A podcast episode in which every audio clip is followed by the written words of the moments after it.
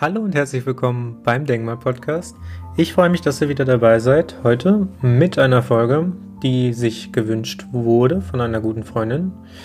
Und dem wollte ich einfach mal nachkommen, weil ich das Thema auch total spannend finde und ich mich bisher noch nicht so sehr damit befasst hatte. Weswegen ich mir dann erstmal ein Buch bestellt habe und ganz viel im Internet durchgestöbert habe und mir ganz viel angelesen habe zum Thema Carl Gustav Jung. Oder wie viele ihn auch kennen, C.G. Jung. Und damit sind wir wieder bei einer neuen Folge von Denker, Gurus und Gelehrte, die man vielleicht mal gehört haben sollte, könnte, dürfte, wie auch immer. Ich möchte euch heute einige Infos liefern über Carl Gustav Jung und damit viele, die schon mal in Berührung gekommen sind mit ihm, ihn auch so ein bisschen besser verstehen lernen, weil man kennt vielleicht so ein bisschen kollektives Unbewusstes und Archetype und so weiter. Ähm, aber das geht ja noch wirklich sehr viel tiefer und da hat man dann auch am Ende sehr, sehr viele Anknüpfungspunkte, die man auch für sich selber in seinem eigenen Leben anwenden kann. Genau. Vorab Carl Gustav Jung war einer der bedeutendsten Tiefenpsychologen, zusammen mit Alfred Adler und Sigmund Freud. Und äh, wie Adler hat er auch zusammen mit äh, Freud gearbeitet. Aber auch nicht nur das, Freud hat ihn sogar ganz spezifisch als Kronprinzen der Psychotherapie bezeichnet. Das hat er sonst niemanden. Also die hatten auch teilweise schon ein ganz enges Verhältnis, wie dann unter anderem auch aus Briefen hervorging. Und Freud soll ihn dann eben auch als intellektuellen Erben angesehen haben. Und genau, 1913 hat die Freundschaft dann geendet, äh, aufgrund von Differenzen. Ähm, komme ich auch noch ein bisschen genauer zu, warum das denn eigentlich so war. Aber interessant ist dabei auch, was dann der Psycholo äh, Psychoanalyse-Historiker Ernst Falzeder über Freud und Jung in einem Interview gesagt hat. Und zwar sagte er, ich zitiere, Freud ist mittlerweile eine der am besten erforschten Personen der Menschheitsgeschichte. Bei Jung ist die Situation völlig anders. Da können noch 100 Bücher von Jung herauskommen, wie man ihn noch nie gelesen hat. Also ganz interessant, äh, Freud, wie er schon gesagt hat, in der Historie eine sehr, sehr bekannte Person. Jung hingegen eher weniger. Das ist sehr viel Mythen ranken sich um diese Person. Man weiß nicht so genau, wo kann man ihn einordnen in der Psychologie. Ist er möglicherweise nur Schwätzer, weil er sich nicht so extrem stark an den empirisch ähm, messbaren Dingen äh, gehangelt, entlang gehangelt hat, wie Freud möglicherweise, oder aber ist er möglicherweise sogar ein Revolutionär, weil er vorausgedacht hat, weil er bestimmte Dinge postuliert hat, bevor sie überhaupt irgendwie verifiziert, verifiziert werden konnten und so weiter und so fort. Das werden wir also alles noch sehen, vor allem auch, wenn äh, Jung noch so mit inspiriert hat, unter anderem, also sehr, sehr spannend. Und genau, ähm, ich würde noch gerne ein Zitat vorab bringen, bevor wir dann zu den Randinfos kommen, bevor wir so richtig einsteigen mit den harten Fakten. Und zwar ähm, in, zur Geschichte der psychoanalytischen Bewegung hat sich Freud sehr, sehr schwer getan, eine eigenständige Leistung der äh, beiden Abtrünnigen, also Alfred Adler und ähm, Jung, anzuerkennen. Und ihm zufolge haben Adler und Jung kaum etwas Neues hervorgebracht, sondern äh, bereits Bekanntes umbenannt und wesentliche Teile seiner psychoanalytischen Lehre abgeschwächt. Und selbst das Ärzteblatt schreibt hier, beiden wird man mit dieser Einschätzung nicht gerecht. Also, wenn im Mainstream schon ähm, erkannt und anerkannt wird, dass Jung eine eigenständige Leistung erbracht hat und nicht vollständig von Freud abhängig war, äh, dann soll das doch schon was heißen. Genau. So viel vorab, jetzt zu den knallharten Fakten. Äh, Jung wurde am 26. Juli 1875 geboren in Kesswil am Bodensee in einer evangelischen Familie. Und hier wäre es vielleicht noch wichtig zu sagen, dass Jungs Vater ein Pfarrer ist, das heißt, er hatte schon von Anfang an auch eigentlich Bezug zu den Religionen. Und ähm, die Besonderheit ähm, in seiner Familie waren sowohl mediale Begabung als auch Interesse an Theologie, Medizin und Naturwissenschaften, also jene Bereiche, die sich äh, in Jungs späterer Ausrichtung ähm, auf die Psychiatrie ähm, dann auch zeigten. Ähm, das alles hat also schon irgendwo Tradition. Und Jung hat dann also die in seinem, im Laufe seines Lebens die Mittelschule in Basel äh, absolviert, Medizin studiert in Basel, dann im Bürg Hölzli gearbeitet. Ich hoffe, ich spreche das richtig aus. Alle Bürg Hölzler mögen es mir verzeihen. Und ähm, der später dann auch in der psychiatrischen Klinik in Zürich und äh, von 19 bis 1907 hatte dann auch zeitweise äh, an der Uni Zürich gelehrt und ähm, ja, nach dieser Zeit dann mit Freud zusammengearbeitet und danach sich eigentlich mehr auf seine eigene Arbeit und seine eigenen ähm, Lehren fokussiert und sie versucht an, anzuwenden. Genau. Aber auch ähm, genau wie Freud hat Jung schon recht früh versucht, mit empirisch verifizierbaren Methoden die menschliche Psyche zu verstehen. Ähm, wie ich ja schon gesagt hatte, er ist Hauptmitarbeiter bei Freud geworden. Das heißt, da äh, haben sie beide wohl anscheinend, und das hat auch nochmal der Psychoanalysehistoriker, den ich schon erwähnt habe, Ernst Falzeder auch erwähnt, die haben beide so das Große ineinander erkannt. Also beide haben irgendwie gespürt, dass die ähm, irgendeine besondere Rolle einnehmen werden innerhalb der Psychologie, dass sie irgendwie revolutionieren werden, auf ein anderes Niveau heben werden, was auch immer. Ähm, hat sich aber, wie gesagt, 1912 dann von ihnen getrennt, um seine eigene tiefen Psychologie zu entwickeln. Also man könnte hier durchaus sagen, dass ähm, Jung eine Palastrevolte irgendwo angeführt hat, äh, indem er die primäre Bedeutung der Libido, des zentralen Begriffs von Freuds Sexualtheorie, nicht anerkannt hat. Ähm, und zu den grundlegenden Trieben der Sexualität und Aggression hat dann Jung noch zwei weitere äh, Triebe hinzugefügt, zum Beispiel das Scha Schaffensbedürfnis und das Bedürfnis der Selbstverwirklichung, was dann später unter anderem auch bei Maslows Bedürfnispyramide mit eingearbeitet wurde.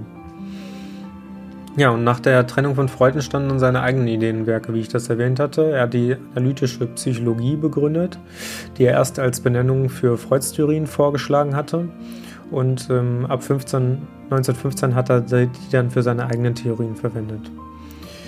Ähm, genau, was ist analytische Psychologie? Analytische Psychologie ist ein Begriff von Jung, der die Integration und Reife der menschlichen Persönlichkeit zum Thema hat.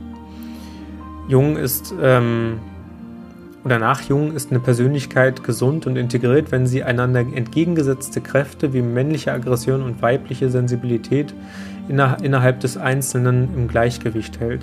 Und da möchte ich ähm, gleich auch noch ähm, auf einen Te Text von Osho zu sprechen kommen, den ich einmal vorlesen werde, weil da das auch nochmal deutlich wird, dass er dann sogar ähm, Osho noch mit äh, inspiriert hat irgendwo. Also ich gehe mal davon aus, dass Osho die Texte von Jung gekannt hat. Äh, auf jeden Fall hat er ein Buch verfasst, was eben Animus und Anima heißt, was eben aus Jungs Archetypen abgeleitet werden kann. Genau, und die Sicht der Persönlichkeit als Konstellation widerstreitender innerer Kräfte, die hat ähm, insbesondere Jung geprägt und ähm, in die Welt getragen.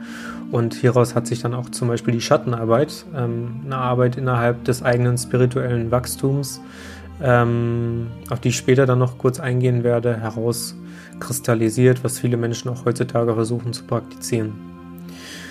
Genau, aber nochmal kurz zurück. Ähm, die Abkehr von der rein sexuellen Libido, die Freud so gesehen hat, ist für die Entdeckung von Jungs Archetypen, also dem erwähnten Anima und Animus, aber es gibt ja auch noch sehr viele andere, und dem kollektiven Unbewussten unentbehrlich. Erst durch diese Negation von Freuds Ideen äh, alles durch die Sexualität oder eben durch die Aggression erklären zu wollen, konnte dann Jung den Bogen weiterspannen und andere Theorien mit in seine Arbeit einfließen lassen. Dann unter anderem zum Beispiel fernöstliche Konzepte, denn Libido sehr stark mit Prana verbunden oder beispielsweise auch mit Chi, was in, äh, im Daoismus auch ein sehr, ähnlich, sehr ähnliches Konzept ist. Wobei man hier auch anmerken muss, dass Jung trotz alledem den Begriff der Libido erstmal von Freude übernommen hat. Er hat sie jedoch dann eher als eine allgemeine psychische Energie gesehen, also vergleichbar mit äh, Schopenhauers Wille zum Leben oder Henry Bergsons Long Vital. Ähm, das heißt, er hat den Begriff der Libido und die Bedeutung der Sexualität nicht geleugnet, er hat sie jedoch eher als eine Ausdrucksform der allgemeinen Lebenskraft interpretiert. Und ähm, das Lustige ist auch in dem Briefwechsel mit Freud, das ist ganz gut dokumentiert, ähm, also da kann man ganz gut äh, Einsicht drin nehmen äh, sondern noch zu Jungen gesagt haben, wende dich niemals von der Sexualtheorie ab. da kann man dann nur sagen, hat gut geklappt, Herr Psychologe. Genau, und ähm, ja, das waren so erstmal die harten Fakten, äh, die Randinfos zu Jung und mein, mein kleiner eigener Teil, den ich da so beigefügt habe, der kommt erst noch. Ich möchte jetzt ähm, erstmal nur die Texte noch vorlesen. Erstmal in Bezug zu Osho, den ich schon erwähnt habe. Ähm, hier ist es dann ganz wichtig zu verstehen, ähm, dass auch Osho ähnliche Ansichten hatte wie Carl Gustav Jung und diese dann eben auch vertreten hat. Und dafür möchte ich eben ähm, diese, diese Textstelle vorlesen. Also ich zitiere aus dem Buch Der Traum von Mann und Frau über die Auflösung der Dualität, Kapitel Anima und Animus, Seite 91. Deine innere Wirklichkeit ist die gleiche wie deine äußere Wirklichkeit. Sie entsprechen sich, sie halten sich die Waage. Jetzt wird die Sache noch komplizierter, denn jeder Mann hat eine Frau in sich und mit der muss er sich arrangieren. Es geht also nicht nur darum, dass du eine äußere Frau hast, die du liebst. Wenn es nur das wäre, wären die Dinge weniger kompliziert. Immer wenn zwei Personen sich lieben, sind es in Wirklichkeit vier Personen. In jedem Bett sind vier Personen. Ihr könnt verstehen, wie kompliziert es ist. Immer wenn zwei Personen Liebe machen, sind es vier Personen, die Liebe machen. Es ist immer Gruppensex. denn der Mann hat eine Frau in sich und die Frau hat einen Mann in sich. Und das ist zwangsläufig so, denn jeder Mensch wird aus der Ehe eines Mannes und einer Frau geboren. Einen Teil hast du von deinem Vater in dir, einen Teil hast du von deiner Mutter in dir. Zu jedem Menschen trägt der Vater etwas bei und trägt die Mutter etwas bei. Biologisch gesehen magst du ein Mann sein, was einfach nur zeigt, dass du den physischen Mechanismus eines Mannes hast. Aber tief in deiner Psyche bist du weder Mann noch Frau, du bist beides. Und das ist, glaube ich, etwas, wo Carl Gustav Jung sofort unterschreiben würde. Man kann das natürlich auch anders ähm, darstellen. Man könnte auch sagen, ähm, dass jeder Mensch äh, Licht- und Schattenanteile in sich hat. Also da kann man ja verschiedene Anteile innerhalb eines Menschen finden, aber ähm, die innere Wirklichkeit eines Menschen ist nie so einseitig, äh, wie das äußerlich möglicherweise dargestellt werden kann. Also man ist nie bi nur biologisch Mann, sondern man ist eben ganz real ähm, auch einfach, ja, teilweise auch Frau. Möglicherweise sind manche Männer sogar noch mehr Frau als Mann, was ja auch völlig in Ordnung ist. Aber nach Osho ist das absolute Gleichgewicht, also dadurch soll die Dualität aufgelöst werden, dann ähm, das Ziel. Jung würde möglicherweise sagen, es reicht schon, das ins Gleichgewicht zu bringen. Man kann da ja durchaus auch einige Abweichungen haben, aber wenn zu stark der Mann vorherrschend ist, zu viel Aggressivität möglicherweise da ist, ähm, ja, dann, dann ist das möglicherweise etwas, was sich dann langfristig pathologisch manifestiert. Also langfristig können dann krankhafte Zustände daraus entstehen. Genau, das fand ich ganz interessant, das wollte ich einmal vorgestellt haben. Und jetzt würde ich noch einmal gerne einen Text von Michael Brumlik aus C.G. Jung zur Einführung vorlesen, um noch mal ein bisschen näher das Unbewusste und die Archetypen vorzustellen. Erstmal zum kollektiven Unbewussten. Also ich zitiere Seite 64. Jung sieht den Traum als spontane Selbstdarstellung der aktuellen Lage des Unbewussten in symbolischer Ausdrucksform. In dieser Erläuterung wird das Unbewusste, das in der Freudschen Variante der Psychoanalyse als ein schwer zugängliches Reservoir von Erfahrungsgehalten gegolten hatte, zu einer Art selbsttätigem Subjekt, das sich in einer aktuellen Lage befinden kann, umgedeutet. Diese Umbedeutung bahnte sich bereits in Wandlungen und Symbole der Libido an, wo Jung die archaischen Mythen des wandernden und sterbenden Helden als Gleichnisse des Mythos unseres eigenen leidenden Unbewussten, das jene ungestillte und selten stillbare Sehnsucht nach allen tiefsten Quellen seines eigenen Seins hat, interpretierte. Das Unbewusste folgte einem Ziel oder besitzt, wie Jung formuliert, eine finale Orientierung, die dem Bewusstsein oft entgegengesetzt ist. Andererseits ist das Unbewusste nicht das schlechthin Unbekannte, sondern vielmehr einerseits das Unbekannte Psychische, das heißt all das, von dem wir voraussetzen, dass es, wenn es zum Bewusstsein käme, sich in nichts von den uns bekannten psychischen Inhalten unterscheiden würde. Das Unbewusste wird somit zu einer zweiten, noch nicht bekannten Persönlichkeitsstruktur erklärt, die in ihren Strebungen jedoch im Prinzip erkennbar ist. Freilich eignet ihm noch eine andere, zwar dem Bewusstsein, aber nicht der Willkür zugängliche Seite, die Numinosität, ein Begriff, den C.G. Jung der vergleichenden Religionsphänomenologie Rudolf Ottos entnommen hat. Numinosität versetzt das Subjekt in den Zustand der Ergriffenheit, das heißt der willenlosen Ergebenheit. Soviel zum kollektiven Unbewussten. Also man merkt, was ähm, ja auch, auch Freud viel beschäftigt hat. Jung hat sich auch viel mit der Traumdeutung befasst. Ähm, aber für Jung war das eher eine Art ähm, kollektives Feld, was man da reindeuten kann. Also es war nie äh, so, dass ähm, ja, dass Jung, wie jetzt Freud beispielsweise gesagt hätte, das sind nur reine Erfahrungsgehalte, die ein Mensch gehabt hat in seinem Leben und die projiziert er. Und äh, wenn ein Mensch möglicherweise ähm, irgendeinen unbewussten Anteil in sich hat, dann träumt er und dieser unbewusste Anteil soll ihm das äh, deutlich machen. Das sagt Jung in dem Sinne auch, aber Jung besteht dem eine eigene Wirklichkeit zu. Also er geht davon aus, dass das wie so eine Art kollektives unbewusstes Feld ist, was jederzeit da ist und wo das Individuum darauf zugreifen kann, um sich selber mit sich selber in bestimmte Dinge in Resonanz zu gehen, um bestimmte Aspekte zu heilen, um bestimmte Dinge zu verarbeiten und so weiter. Also Jung sieht das etwas mehrdimensionaler. Und jetzt noch zur Theorie der Archetypen. Das ist hier direkt auf Seite 65. Das möchte ich noch mal kurz vorlesen. Welcher Mittel bediente sich das Unbewusste, das heißt jenes hinter dem bewussten Ich wirkende Subjekt, um diesem seine gegenwärtige Lage mitzuteilen, seine Situation zu artikulieren?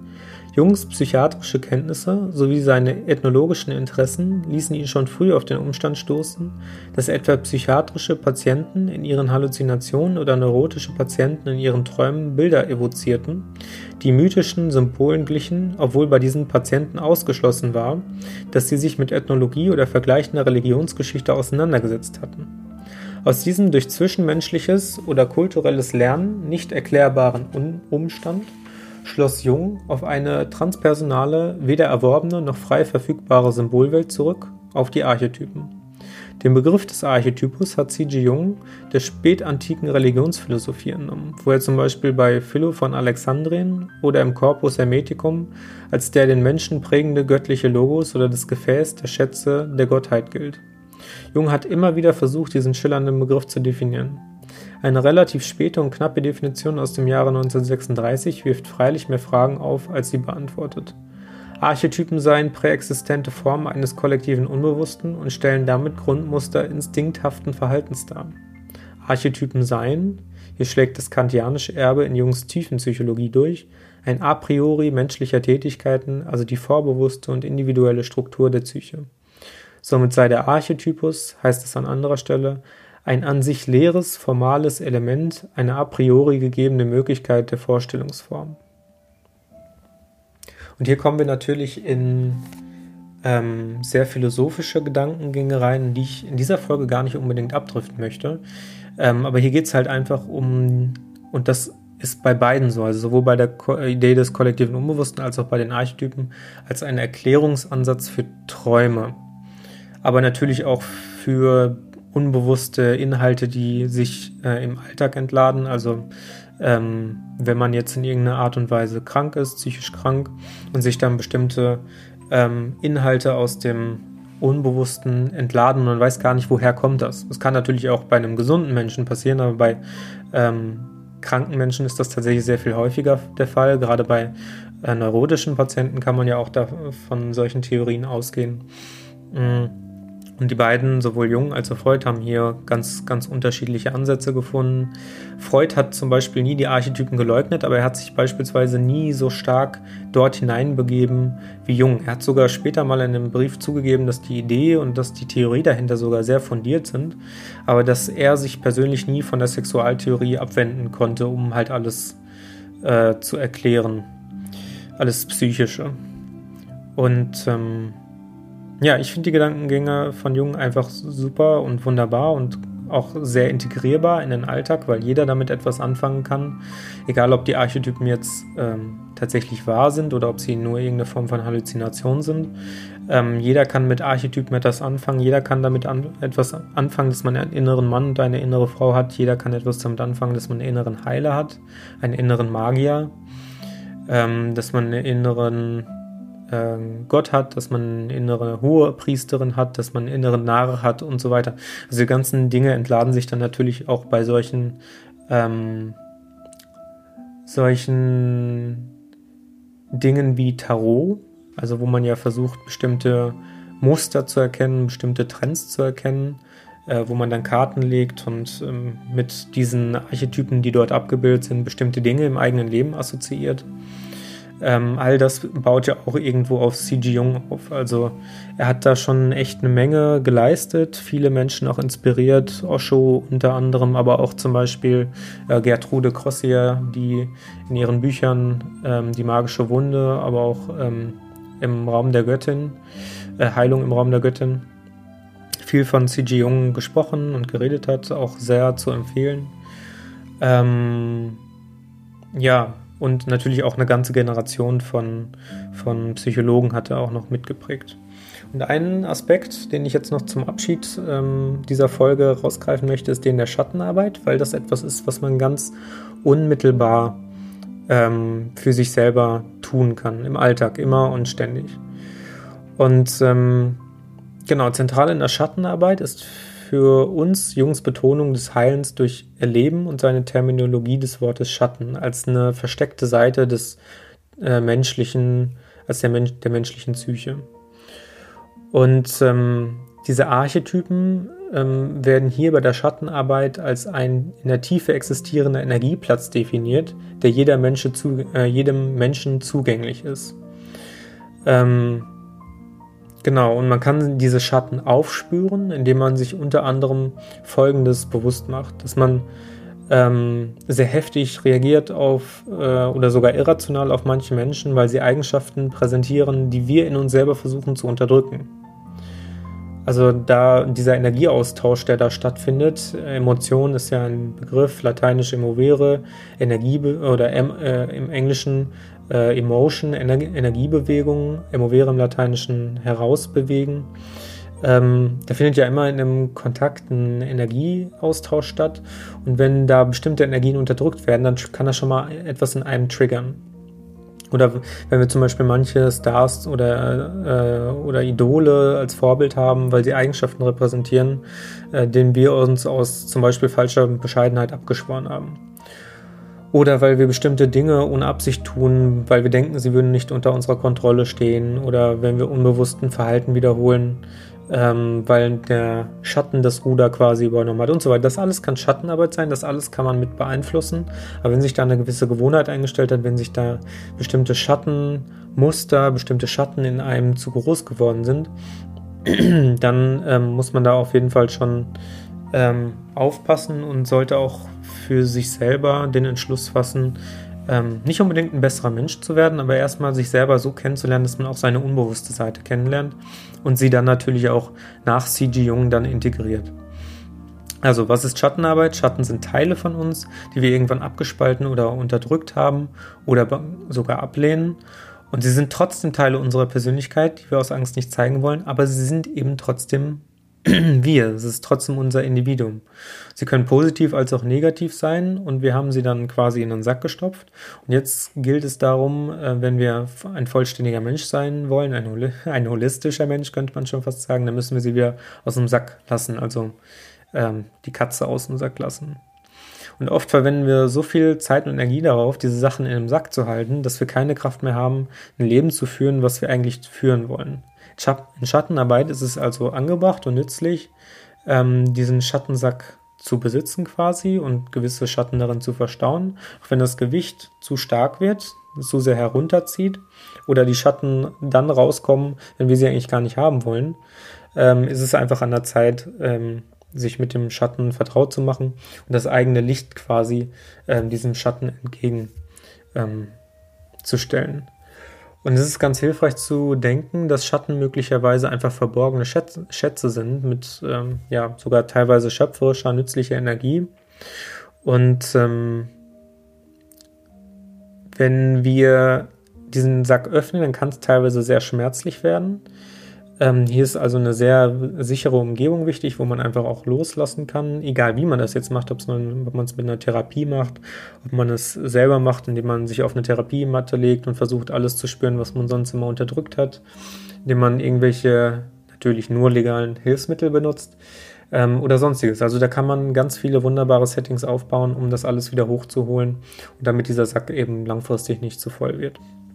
Und ganz wichtig ist in der Schattenarbeit für mich immer, jeder hat ein Licht und dieses Licht leuchtet. Und dieses Licht kann äh, heller leuchten, wenn man eben auch die Schatten integriert hat. Weil sonst werden die Schatten langfristig dieses Licht verdunkeln. Und glaub mir, du wirst dich wesentlich wohler fühlen, wenn dein Licht strahlt. Genau. Das heißt, sich selber weiterentwickeln, Unterstützung und Hilfe annehmen von Gefühlen wie Angst, Trauer, Wut und Scham daran arbeiten und sie auch als nicht negative Emotionen, sondern einfach als Emotionen wahrnehmen, die auch zur eigenen Persönlichkeit dazugehören, zum Individuum, ähm, hinter denen man sich nicht verstecken muss, hinter der Persona, hinter der Maske, sondern dass man durch seine Verhaltensmuster durchbrechen kann und ähm, das nicht nur auf symbolischer Ebene, nicht nur auf psychologischer Ebene, sondern eben auch ganz real, dass man das ähm, so integriert, dass auch einen selber das natürlich beim täglichen Tun, aber auch andere Menschen nicht mehr belastet. Das ist äh, der Sinn der Schattenarbeit. Und ähm, die vier Archetypen, die in der Schattenarbeit noch mit integriert sind, der souveräne Archetyp, Archetyp des Kriegers, des Magiers und der Liebe, die möchte ich jetzt nicht mehr erklären, das würde, denke ich, zu weit gehen, aber ich werde auf jeden Fall noch einen wunderbaren Link ähm, mit in die Beschreibung setzen, wo sich dann jeder selber weiter informieren kann. Genau, und ich denke, das reicht für diese Folge. War ja auch schon eine Menge, über 25 Minuten. Damit könnt ihr schon mal so einiges anfangen. Und wie immer, die Folgen vom Denkmal-Podcast sind natürlich zu betrachten wie ein Supermarkt, wie Vera Birkenbild es mal formuliert hat. Jeder kann für sich das mitnehmen, was ihm am besten gefällt. Und das, was ihm nicht gefällt, kann er liegen lassen. In diesem Sinne, vielen Dank fürs Zuhören und ich hoffe, ihr seid bei der nächsten Folge auch wieder mit dabei. grüße euch herzlich und bis zum nächsten Mal. Euer Tristan. Ciao, ciao.